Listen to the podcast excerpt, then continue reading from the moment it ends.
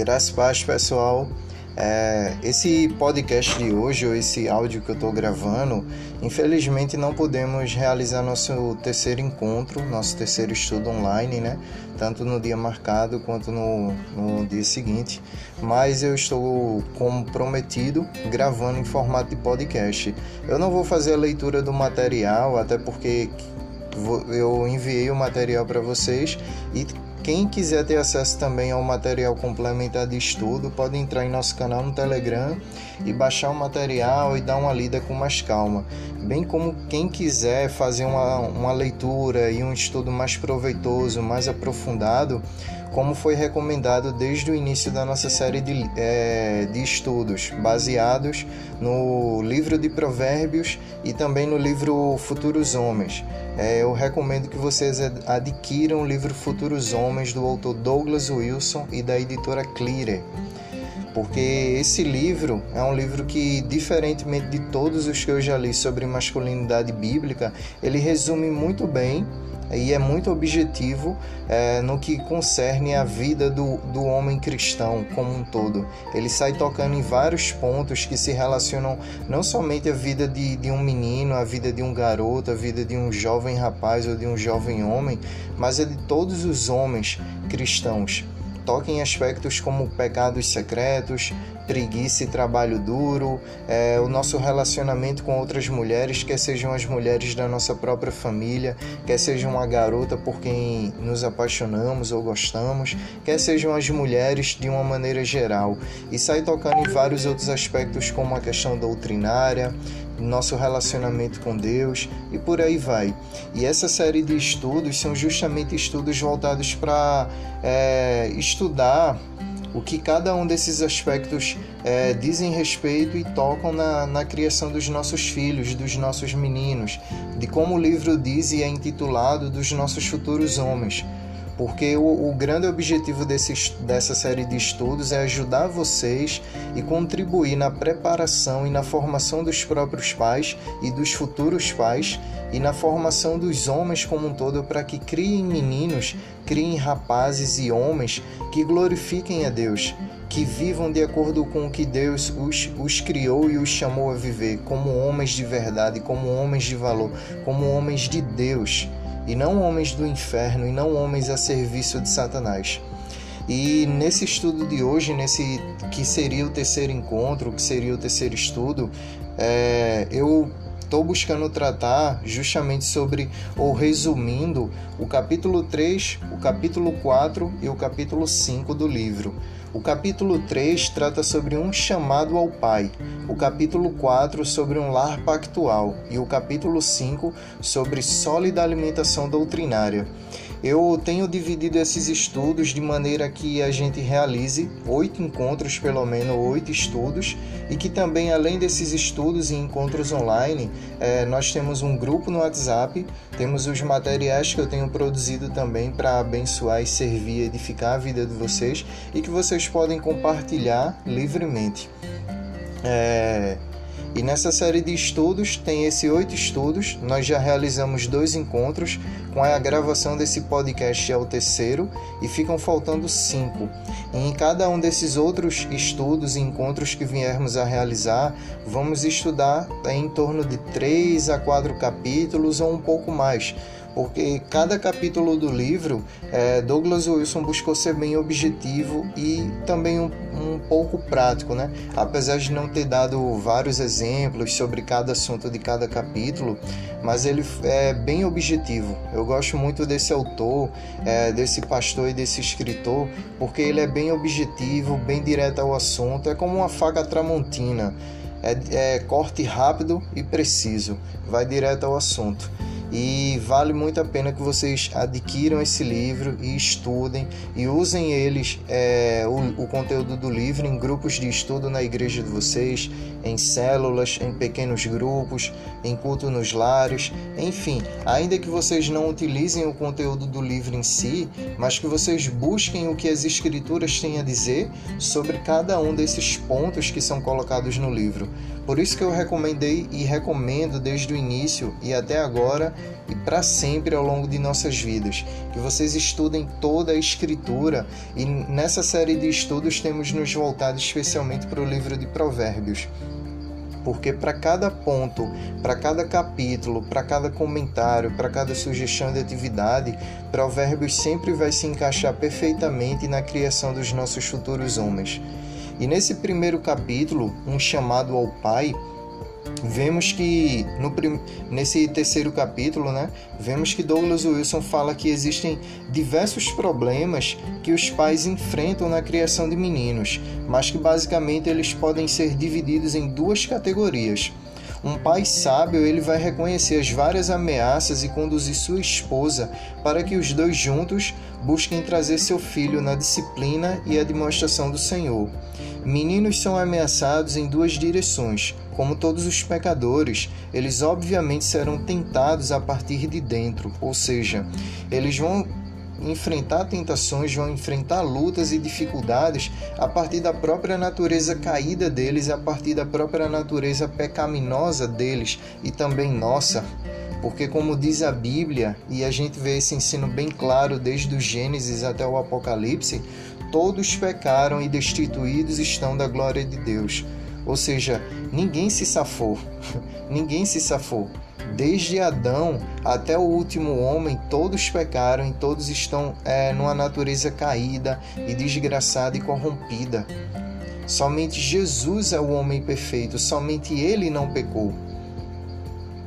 Então, é bem claro isso, e fora que vale lembrar, eu não me lembro o salmo exatamente, o capítulo e o versículo dos salmos, mas existe um salmo onde, se não me engano, o salmista Davi, o rei Davi, ele fala né, sobre essa questão de que em pecado me concebeu minha mãe. E várias outras passagens também deixam esse ensino bem claro, que não é porque é um bebê ou porque é uma criança que não tem nenhum pecado, Todos nós já nascemos como pecadores e desde o ventre de nossas mães somos pecadores e necessitamos urgentemente, imediatamente, da graça de Deus em nossas vidas. Por isso que é tão importante que nós como pais e nós como mães e futuros pais e mães, bem como influenciadores na vida desses garotos, meninos, rapazes e futuros homens, buscamos ter, é, devemos ter esse entendimento que são pecadores, são pecadores que necessitam de Jesus, são pecadores que precisam ser evangelizados e discipulados à luz da palavra de Deus.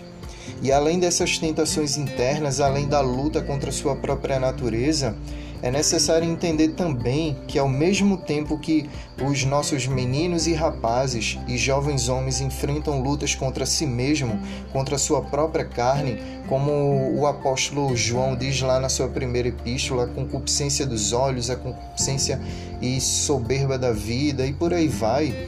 É, ou seja, tratando justamente dessas questões internas e externas ao mesmo tempo que ocorre isso dentro dos corações e mentes e vidas dos nossos futuros homens, os rapazes são confrontados com uma cultura que é hostil à própria ideia de masculinidade e que está diligentemente fazendo o que for necessário para exterminá-la. Meninos que por alguma razão resistem às tentações da frouxidão masculina imediatamente se encontram em guerra com a cultura em geral. Meninos devem ser protegidos contra esta investida enquanto são treinados para proteger e defender-se. Ou seja, o que Douglas Wilson está querendo dizer aqui é que não somente nossos meninos e não somente nós mesmos, como todos nós que estamos em Cristo e buscamos é, viver a nossa caminhada, a nossa jornada com Cristo, enfrentamos lutas e tentações e dificuldades internas e que parte da nossa própria natureza caída da natureza adâmica do velho homem, mas também enfrentamos lutas, ameaças e ataques e perigos externos a nós, a nós mesmos, ao nosso lar, à igreja. E esses ataques partem justamente do diabo, que é o nosso inimigo espiritual, que é o nosso adversário, que é aquele que luta e milita contra nossas vidas, contra nossos lares, contra nossos futuros homens, contra a igreja de Cristo, contra o povo de Deus mas também enfrentamos lutas e dificuldades e tentações impostas pelo sistema caído e corrompido desse mundo. O apóstolo João ele diz lá na primeira epístola dele, no capítulo 5, se não me engano, no versículo 19 ou 18, que esse mundo jaz no maligno. E o próprio Senhor Jesus fala que esse mundo tem um príncipe, e esse príncipe é Satanás. Mas esse príncipe já está derrotado, ele já é um derrotado porque o príncipe da paz, o Senhor Jesus, já venceu é, esse falso príncipe, esse falso regente, esse falso dominador, né? Que é Satanás. Ou seja, além das lutas contra nós mesmos, além da, da luta que nossos filhos enfrentam contra si mesmos, eles também têm diante de si uma luta contra o diabo, que é o seu inimigo espiritual, e também contra o sistema ímpio, maligno e terreno e diabólico é, desse mundo esse mundo que jaz no maligno, esse mundo que está caído, que por mais que tenham tantas e tantas maravilhas e coisas boas criadas por Deus e da parte de Deus, tenham tantas e tantas dádivas maravilhosas pelas quais somos gratos a Deus, esse mundo está caído no pecado. Esse mundo está permeado pelo pecado.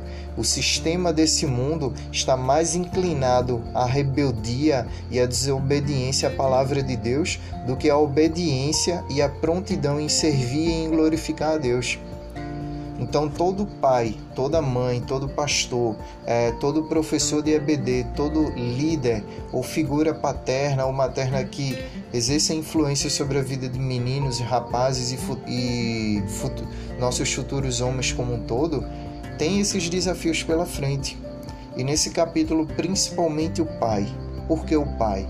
Porque existe uma hierarquia estabelecida por Deus, onde abaixo do senhorio de Cristo quem exerce a autoridade é, abaixo de Deus sobre a vida da família é o pai, e consequentemente abaixo do pai a mãe, e depois vem os filhos. E quando a gente desobedece, quando a gente desconsidera a hierarquia, o que Deus estabeleceu na palavra dele, o que Deus estabeleceu para as nossas famílias, a gente vê a desordem que existe aí no mundo afora. E inclusive é interessante que Douglas Wilson trata sobre isso, justamente nesse capítulo quando ele fala sobre a questão do domínio, do mandato cultural, de como Deus criou e estabeleceu as coisas. Ele fala que desde o Gênesis lá, no, em Gênesis capítulo 1, 2 e 3, a gente vê como Deus criou de maneira perfeita e boa e verdadeira todas as coisas, inclusive como é, seria, como foi estruturada e projetada ou planejada por Ele a, o funcionamento da família. Mas a gente vê que desde o momento da queda, é, a mulher já se inclina a querer exercer domínio sobre o homem, a querer controlar as coisas, a querer usurpar do poder, da hierarquia, do que Deus estabeleceu, a querer tomar o lugar daquele que Deus estabeleceu, que é o homem. E, consequentemente, o próprio homem se omitiu do seu papel, se omitiu da sua autoridade, se omitiu de cuidar da sua própria família. Daí, desde a queda, caímos em desgraça caímos em pecado, caímos e morremos espiritualmente e fisicamente, e temos colhido das consequências do silêncio de Adão, das consequências da omissão do nosso pai, do nosso primeiro pai, né, Adão, e da nossa primeira mãe, Eva.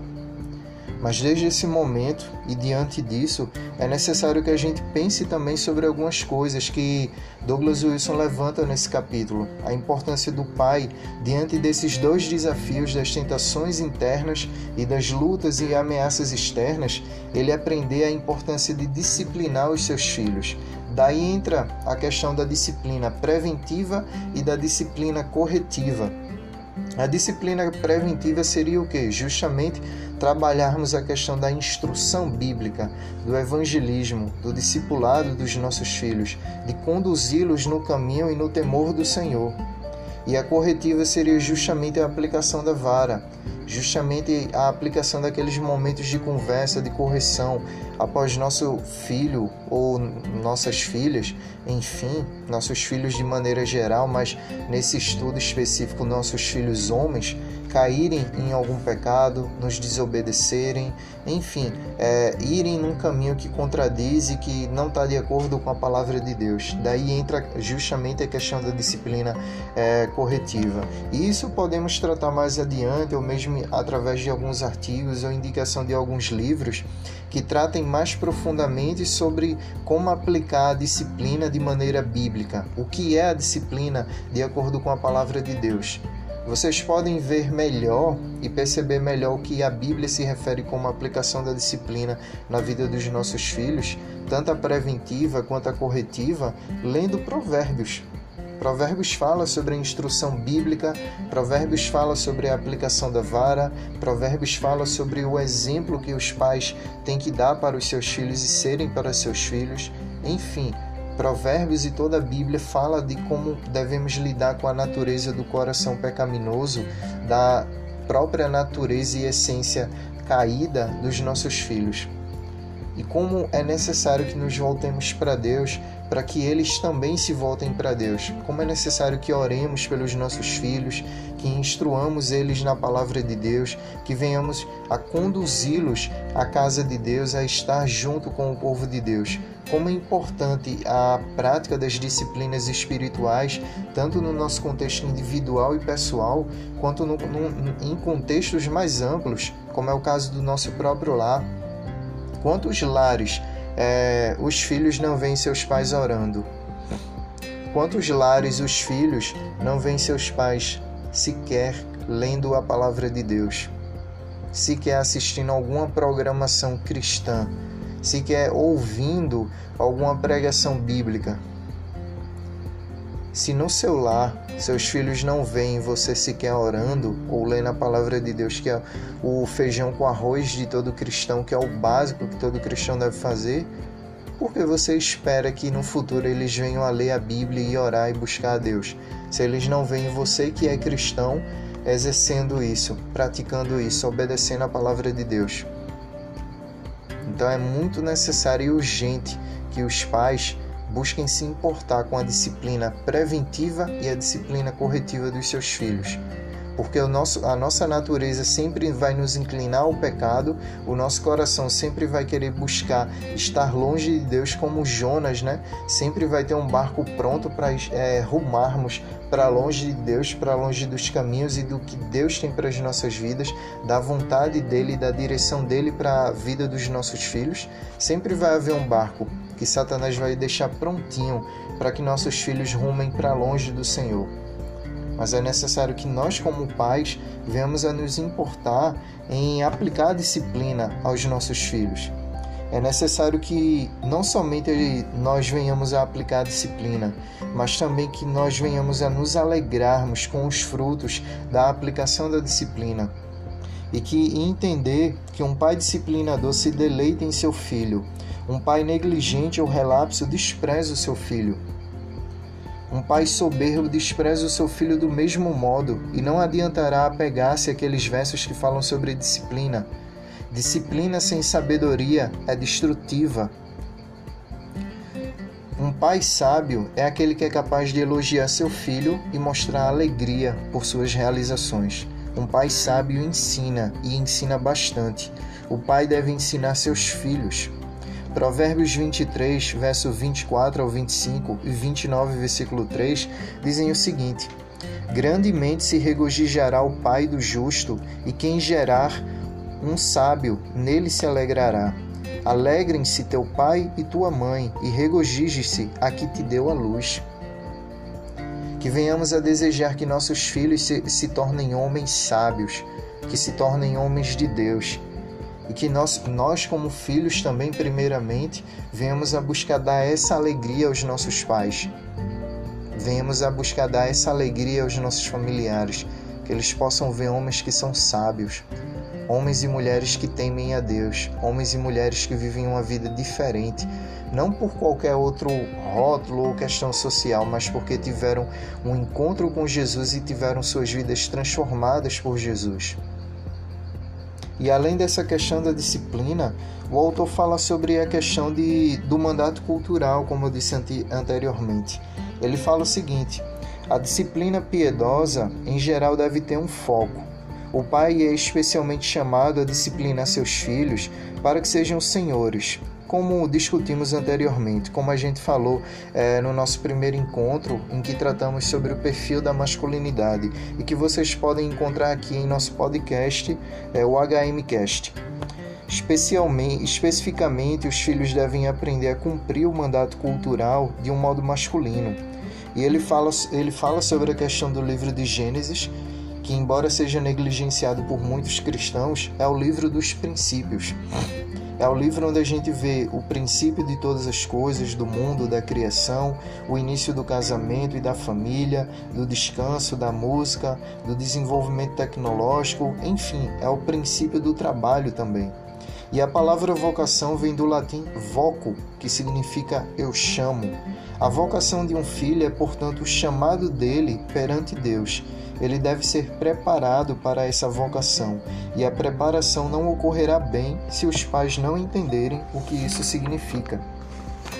Aí ele cita dois versículos bíblicos, Gênesis 1, 28 e Gênesis 9, 1 ao 3, que trata justamente sobre a questão do mandato cultural, onde Deus ordena tanto a Adão e Eva quanto a Noé e seus filhos, e esse, esse, esse ordenamento, esses mandamentos servem para toda a humanidade, a que sejamos fecundos, nos multipliquemos, enchamos a terra e sujeitemos ela, dominemos ela, mas não de uma maneira destrutiva, como a gente viu no nosso segundo encontro.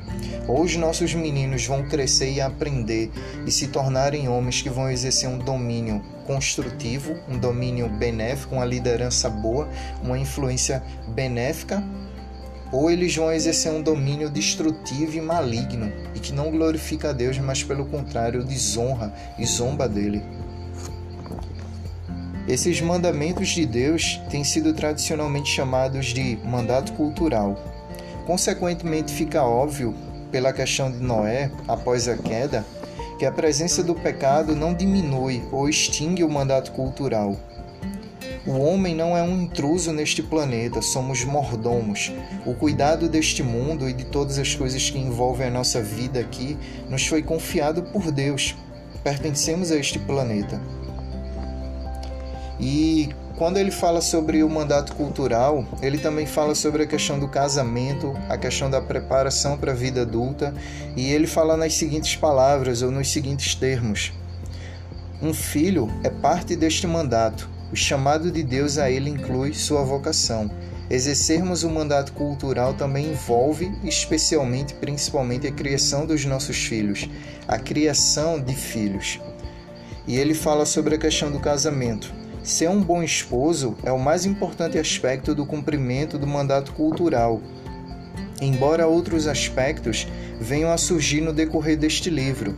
À medida que um jovem homem se prepara para o casamento, ele precisa ter certeza de que possui a força necessária para tal. A mulher foi criada por Deus para ser conduzida por um homem forte, e o casamento torna-se um desastre quando um homem não é forte o suficiente ou sua força não é biblicamente orientada. O que o autor quer dizer com isso não é somente o uso da força física, que é um atributo tão comentado e falado no livro de Provérbios e ao longo de toda a palavra de Deus como um atributo essencialmente masculino, enquanto que por outro lado a gente vê que um dos atributos mais destacados na ou entre os mais destacados na palavra de Deus é a beleza para as mulheres, né? E para nós homens é a força. E aqui ele fala sobre essa questão de usarmos a nossa força de uma maneira biblicamente orientada, de sermos homens fortes, de prepararmos os nossos filhos para serem homens fortes. E obviamente o autor não está tratando somente de força física ou meramente de força física, porque se fosse assim, somente os fisiculturistas ou homens que nasceram com um biotipo que, ou um genótipo um fenótipo que favorece ele geneticamente, é, somente eles poderiam se casar. Mas, obviamente, como tanto nesse livro quanto em outros livros desse mesmo autor, ele trata sobre a questão de sermos homens fortes e criarmos homens fortes espiritualmente, moralmente, intelectualmente, fisicamente e socialmente, ou seja, em todos os aspectos da vida deste homem, da vida desse futuro homem, da vida desse menino. Nós devemos ter uma preocupação integral na criação dos nossos filhos. Devemos ter uma preocupação ampla na criação dos nossos filhos e não somente nos importarmos com a saúde deles, com se eles estão estudando ou não, se estão estudando em uma boa escola ou não, é, se estão indo para IBD ou não. Devemos nos preocupar com cada aspecto da vida deles e tomar atitudes, iniciativas é, em buscar justamente desenvolver cada uma dessas áreas da vida deles, em contribuir para que eles cresçam e amadureçam em cada um desses aspectos. E ele fala logo em seguida o seguinte: uma parte essencial da preparação de um jovem homem, à medida que considera o mandato cultural, é seu treinamento para o casamento. Futuros homens são futuros maridos, Pais e mães devem preparar seus filhos e filhas para serem, uma vez crescidos, aquilo que Deus requer do homem e da mulher no casamento. O conhecimento do que é ser um bom marido deve rodeá-lo desde pequeno.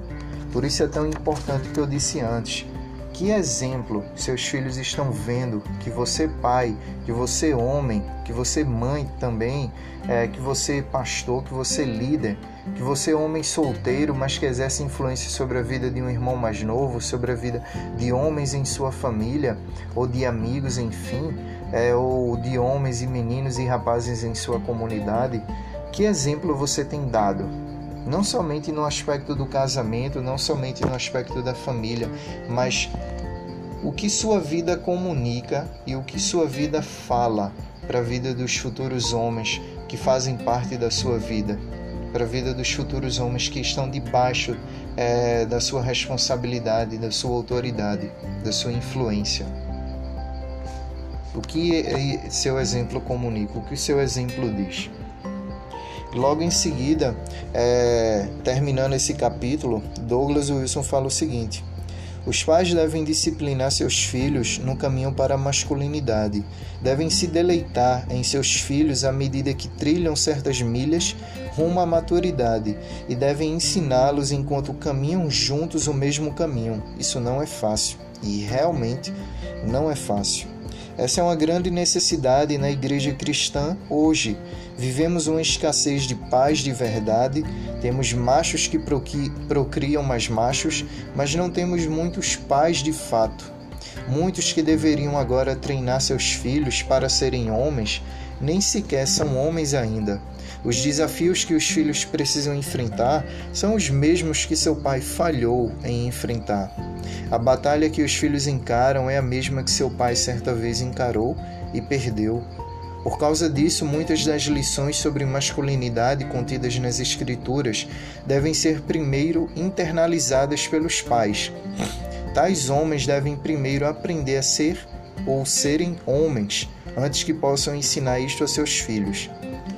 É interessante o que o autor fala nesse, nesse trecho, que um tempo atrás, ouvindo algumas pregações do pastor Lucinho, ele toca nesses aspectos, né?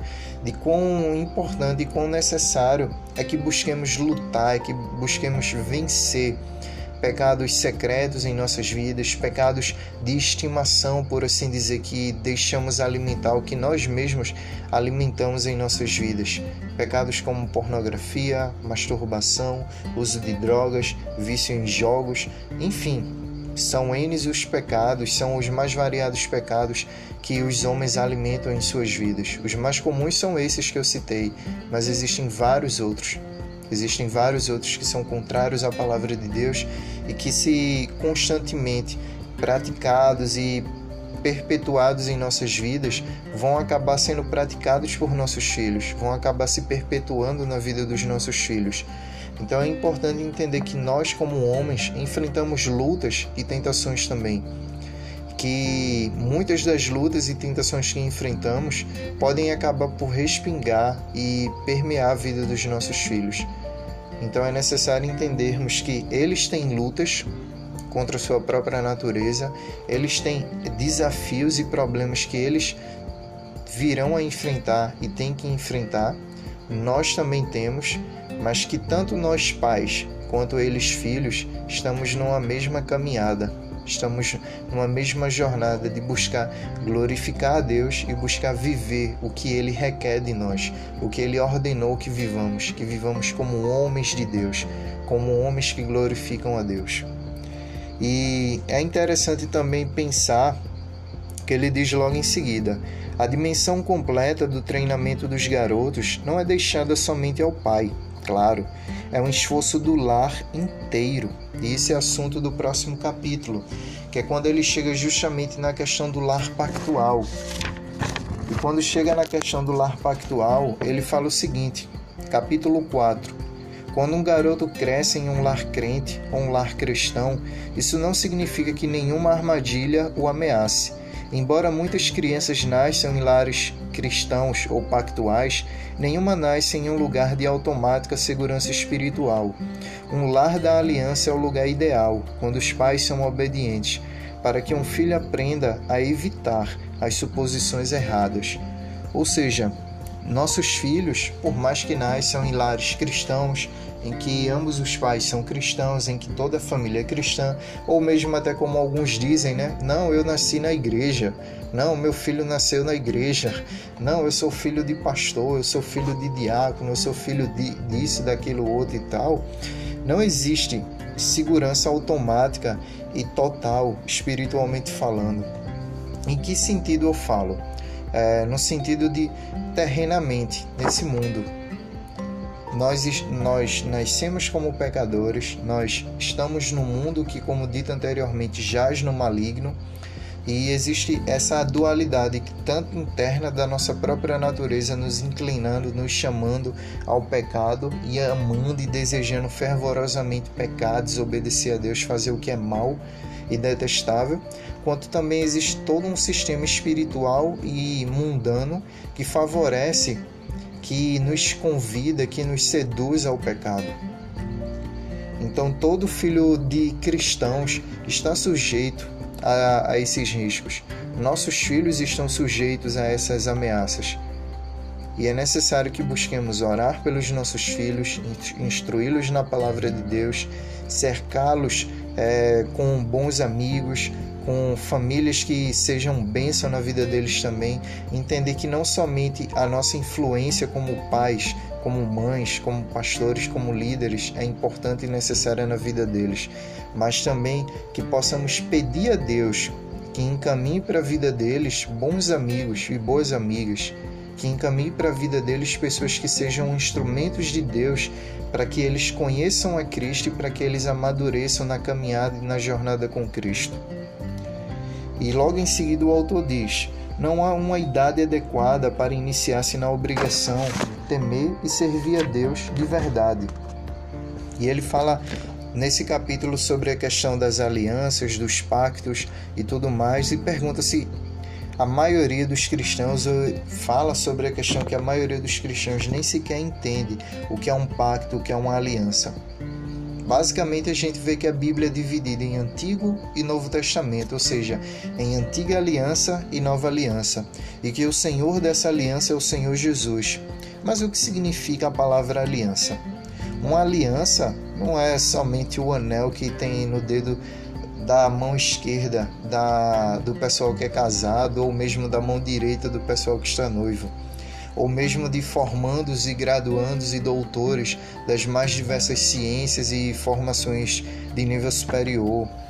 Enfim, mas uma aliança é simplesmente um vínculo solene, soberanamente administrado com suas respectivas bênçãos e maldições.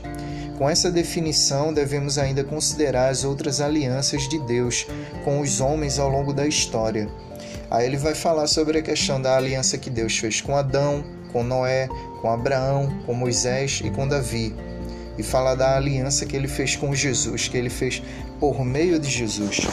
É interessante vocês depois estudarem, pesquisarem sobre essas questões de pactos e alianças, é, tanto do Antigo Testamento quanto do Novo Testamento, para entender melhor e com a maior profundidade o que o autor quer dizer através desse capítulo 4.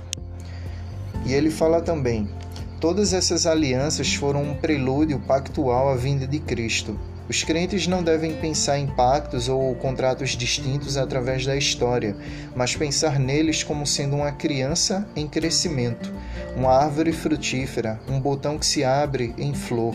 Devemos entender a continuidade das alianças através das gerações. Essa continuidade é encontrada em uma única pessoa e reflete o único propósito redentivo de Deus do início ao fim da história, sempre expresso por meio de aliança. É interessante que quando ele fala sobre a continuidade das alianças através das gerações e que isso expressa o propósito redentivo de Deus, é que de Gênesis a Apocalipse tanto quando você estuda Gênesis a Apocalipse, quando você estuda a história do mundo, você vê que uma coisa se encaixa perfeitamente com a outra e como o plano redentivo de Deus tem se encaminhado ao longo de toda a história da humanidade. E que esse plano está chegando à sua conclusão, que esse plano está chegando perto de ser cumprido e que devemos ter alimentar em nossos corações e no coração dos nossos filhos esse otimismo em relação ao futuro que o nosso futuro não está aqui nesta vida, não está aqui neste mundo, mas está na eternidade, que nossos olhos devem olhar a eternidade, que os olhos dos nossos filhos devem olhar para a eternidade. E lá no livro de Salmos, se não me engano, no Salmo 73 ou 74, é, o salmista, e não somente nesse salmo em questão, mas em outros salmos, os salmistas falam muito dessas questões de ensinarmos a palavra de Deus, contarmos os feitos do Senhor para os nossos filhos e que eles contarão para os filhos deles e que as gerações conhecerão ao Senhor e os seus feitos. Então é muito essencial e muito necessário que o lar cristão, que o lar pactual, conte os feitos do Senhor, instrua os seus filhos quanto à palavra de Deus, se importem em viver de fato a sua fé. A começar pelo próprio pai, mas que o lar como um todo entendam que estão debaixo da soberania e da misericórdia de Deus, que estão debaixo de promessas de Deus para o seu povo que estão incluídos dentro dessas promessas e que devem viver e andar como um povo que teme ao Senhor e que Deus é Senhor e Salvador de suas vidas, que Jesus é Senhor e Salvador de suas vidas. E ele fala sobre tentações pactuais, que vocês podem, ao adquirir o livro, lerem melhor e se aprofundarem nesses aspectos. E no final do, do, desse capítulo 4, ele fala o seguinte um lar pactual deve não somente se proteger desses problemas que ele pontuou e desses problemas que eu pontuei, tanto internos quanto externos, que todo homem, que todo rapaz, que toda mulher também, né? E toda menina, todo ser humano como um todo vai enfrentar lutas internas e lutas externas. É, não somente devemos proteger os nossos filhos desses problemas ou prepará-los, mas também de forma construtiva preparar os filhos para a guerra. Embora o jovem homem possa, é, possua uma missão singular na vida, ele é ainda assim chamado ao discipulado, juntamente com o resto de nós. À medida que desenvolve uma vida cristã, ele o faz recebendo instrução de seus pais presbíteros ou pastores e dos demais que lhes são superiores, juntamente com qualquer outra pessoa que tenha algo bíblico para ensinar. O jovem homem deve dar ouvidos ao que lhe é ensinado. Em outras palavras, deve preparar a mente para a batalha. Ele nasceu para batalhar em um mundo que está em processo de ser subjugado pela palavra de Deus. Ele imita o Senhor Jesus Cristo. No capítulo 5, ele fala sobre sólida alimentação doutrinária. Eu coloquei alguns textos bíblicos ao longo de todo esse material do nosso terceiro encontro ou terceiro estudo, e dentre esses versículos bíblicos eu poderia resumir esse capítulo 5 no que o apóstolo Paulo, ele fala lá para Timóteo. E o que ele fala para Timóteo na primeira e na segunda carta dele? Ele trata muito sobre essa questão doutrinária, sobre a importância da doutrina bíblica para salvação, para edificação, para maturidade, para formação do homem cristão como um todo, não somente de obreiros, mas de todo homem cristão. Ele fala sobre a questão do legado e da influência que a mãe, a mãe de Timóteo e a avó de Timóteo tiveram sobre a vida dele, No, em 2 Timóteo capítulo 1, versículo 5, recordo-me da sua fé não fingida, que primeiro habitou em sua avó Lloyd e em sua mãe Eunice, e estou convencido de que também habita em você.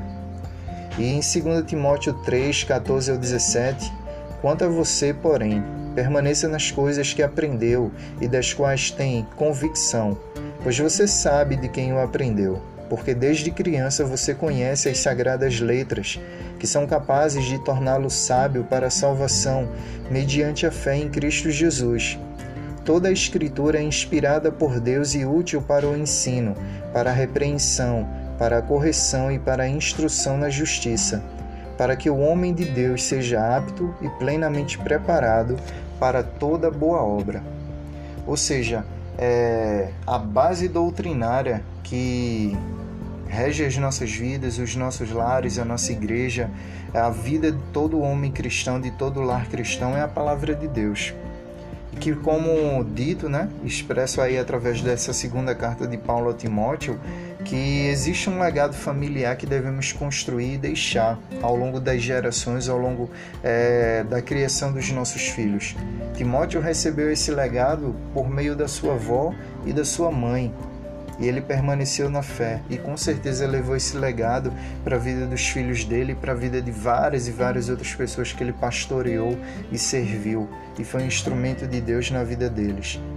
Mas também é, é importante termos essa convicção que a palavra de Deus é o nosso manual de fé e de prática. A palavra de Deus é o nosso manual para criarmos os nossos filhos, para ordenarmos e vivermos nossa vida familiar, enfim, para a igreja viver e atuar nesse mundo e servir a Deus e glorificá-lo. Então, esse terceiro capítulo, ao tratar sobre essa questão doutrinária, basicamente eu poderia resumi-lo nesses versículos da carta de, Timó de Paulo a Timóteo, dessa segunda carta. Leiam esses versículos bíblicos nesse estudo de hoje, leiam o estudo como um todo. Também, logo abaixo, tem algumas questões para reflexão, para nossa reflexão, né?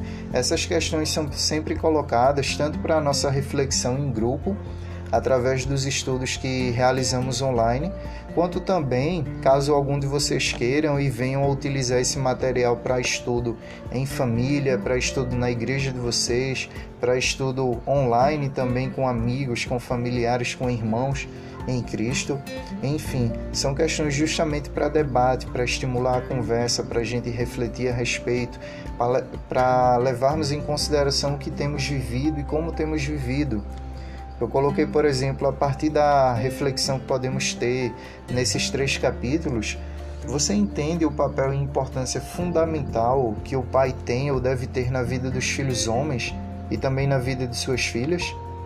Você costuma realizar culto doméstico em seu lar ou em sua casa? Você sabe quais as ameaças que cercam seu filho? Seus filhos o veem orando, lendo a Bíblia, ofertando, ajudando, servindo, se importando com seus familiares e amigos, com sua igreja, enfim, buscando ser um cristão genuíno?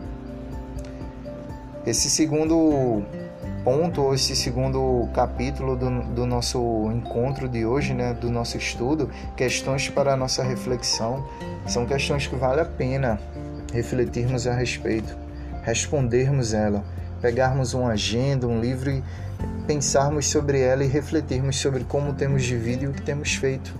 Se nossa fé é somente uma fé teórica ou é realmente uma fé que é vivida em nosso lar, é vivida em nossas vidas, que realmente manifesta a glória, a sabedoria, o poder, a grandeza do Senhor por meio do nosso dia a dia. E por último, para maior aprofundamento sobre esse assunto, basicamente esses três capítulos eles tratam sobre a questão da paternidade, do papel e importância que o pai tem e da importância do lar na criação dos nossos meninos e também da doutrina bíblica, ou seja, em essência do ensino bíblico, da palavra de Deus na vida dos nossos filhos. Como, e como esse, essas três coisas se relacionam, como o pai, como líder e pastor da família deve conduzir o seu lar e a criação dos seus filhos de acordo com a palavra de Deus.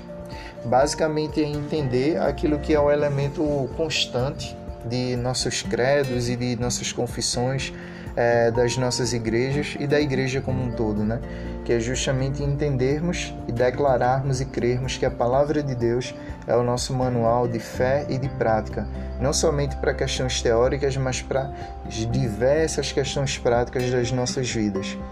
E para maior aprofundamento sobre esse assunto, eu desde o segundo estudo tenho recomendado alguns livros Lá no blog do Homens ao Máximo também vocês podem encontrar diversas recomendações de bons livros sobre vários assuntos, especialmente masculinidade cristã, é, criação de filhos, família, casamento por aí vai. E nessa recomendação de livros, para vocês se aprofundarem mais, eu recomendo alguns livros aí, como Filhos, Educando daqui para a Eternidade, de Douglas Wilson, Pastores da Família e Família Guiada pela Fé. Ambos os livros são de Vold Balchan Jr. e ambos são da editora Monergismo. Pastoreando o Coração da Criança, do pastor Ted Tripp, editora Fiel. Desafio aos Pais, de Paul Tripp, editora Cultura Cristã. E O Pai Trinitariano, de Uri Brito, da editora Monergismo. Enfim, galera. Enfim, pessoal meus irmãos e minhas irmãs. É, esse, eu agradeço a Deus pela oportunidade de poder servir a vocês, poder abençoar vocês através da realização desses estudos, desses encontros.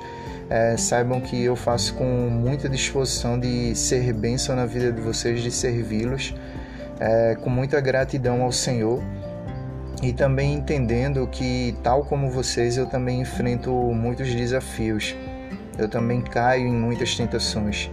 Eu também vacilo demais, eu também erro demais.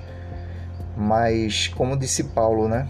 Miserável homem que eu sou, quem me livrará do corpo dessa morte?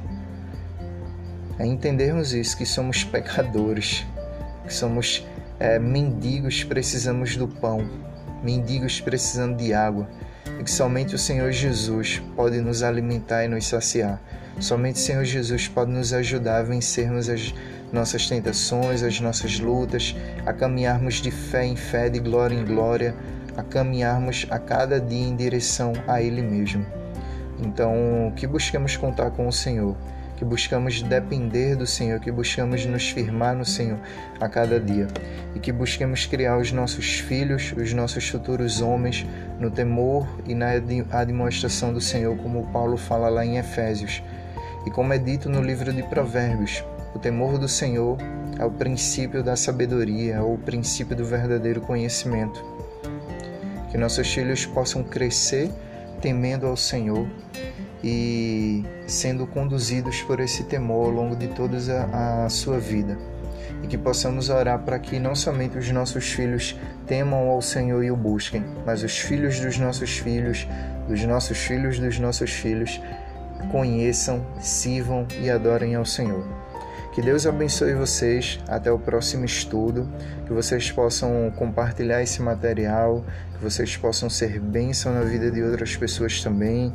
E que, de maneira geral também, é, vocês possam se importar não somente com seus próprios filhos, mas em serem bênção na vida de outros meninos e rapazes, a entenderem que vivemos em um país recheado de pais e de mães solteiras, principalmente de mães e mulheres solteiras, que criam seus filhos na garra, na raça, no esforço, na luta, é, enfim, na maior dificuldade, mas muitas delas é, criam seus filhos com muito amor, com muita disposição, apesar de tudo.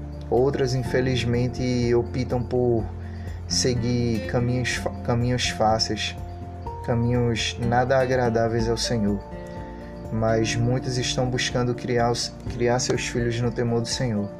Ontem eu encontrei uma amiga de, da, da minha antiga escola e eu me deparei com ela criando seu filho sozinho, criando seu filho na raça mesmo, sozinha.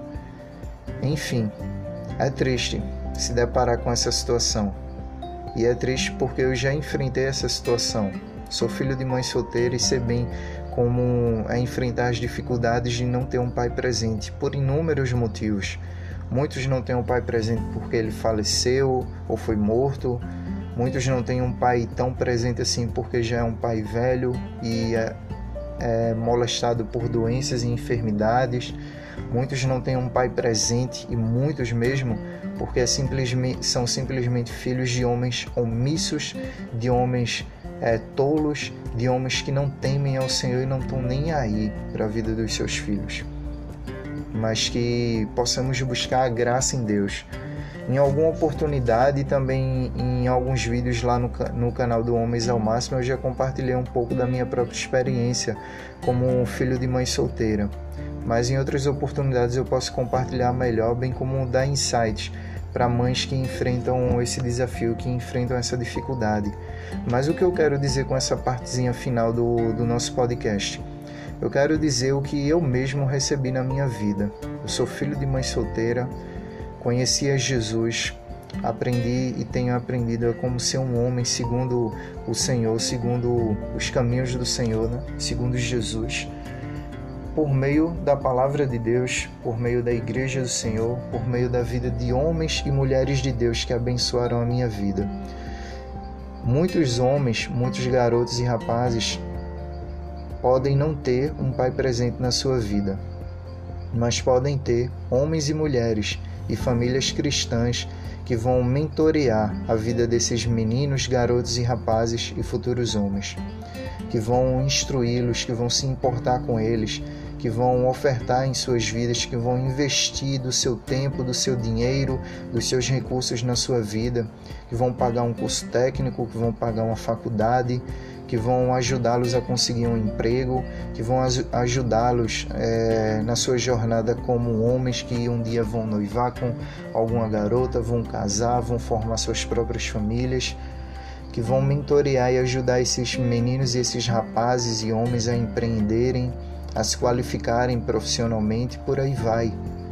É, o preço de investir na vida de um homem é o preço de. É, não o preço, né? O preço de investir na vida de um homem, de um futuro homem, é a alegria de investir na vida de uma família. Quando você investe na vida de um menino, de um rapaz, de um homem, você está abençoando as gerações após ele.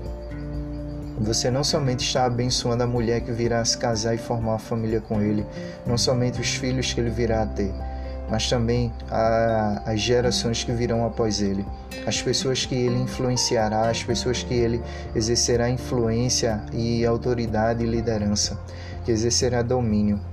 Então, busquem se importar com a vida desses rapazes, desses meninos, desses homens, sem pai, sem uma figura paterna e tem até um podcast meu tratando sobre isso, né? Como podemos exercer a paternidade mesmo sem sermos pais de filhos biológicos, onde eu falo sobre a questão da adoção, da figura paterna, da influência que, como cristãos, devemos exercer. Enfim, é, pensem sobre isso, isso é uma reflexão final desse podcast e que Vamos a nos encontrar no nosso próximo encontro e no nosso próximo estudo. E que vocês que nos ouvem aqui por meio do podcast do Homens ao Máximo, eu noto que existem diversas pessoas de vários países fora do Brasil. Eu gostaria de conhecer vocês. Gostaria de saber de onde vocês nos ouvem, né? o Spotify aí e o Onshore, que são os dois aplicativos que eu uso para gravação e divulgação desse formato de conteúdo do nosso ministério, ele indica que tem pessoas da Inglaterra, pessoas da África, enfim, do Japão, da Coreia do Sul. Eu gostaria de conhecer vocês. Mandem uma mensagem lá por meio do Instagram, do nosso Instagram, do nosso blog. Enfim, contem como é que Deus tem abençoado a vida de vocês, como é que eu posso servi-los, como é que eu posso ajudá-los, porque essa série de estudos é só mais uma iniciativa dentre as várias que eu tenho nesse projeto. E no demais, até a próxima, pessoal. Fiquem na paz de Deus, na paz do Senhor. Que o Senhor Jesus os abençoe, proteja, guie, guarde e conduza a vida e coração dos nossos filhos e os nossos próprios também, para Ele mesmo, desde aqui e para toda a eternidade. Em nome de Jesus. Amém.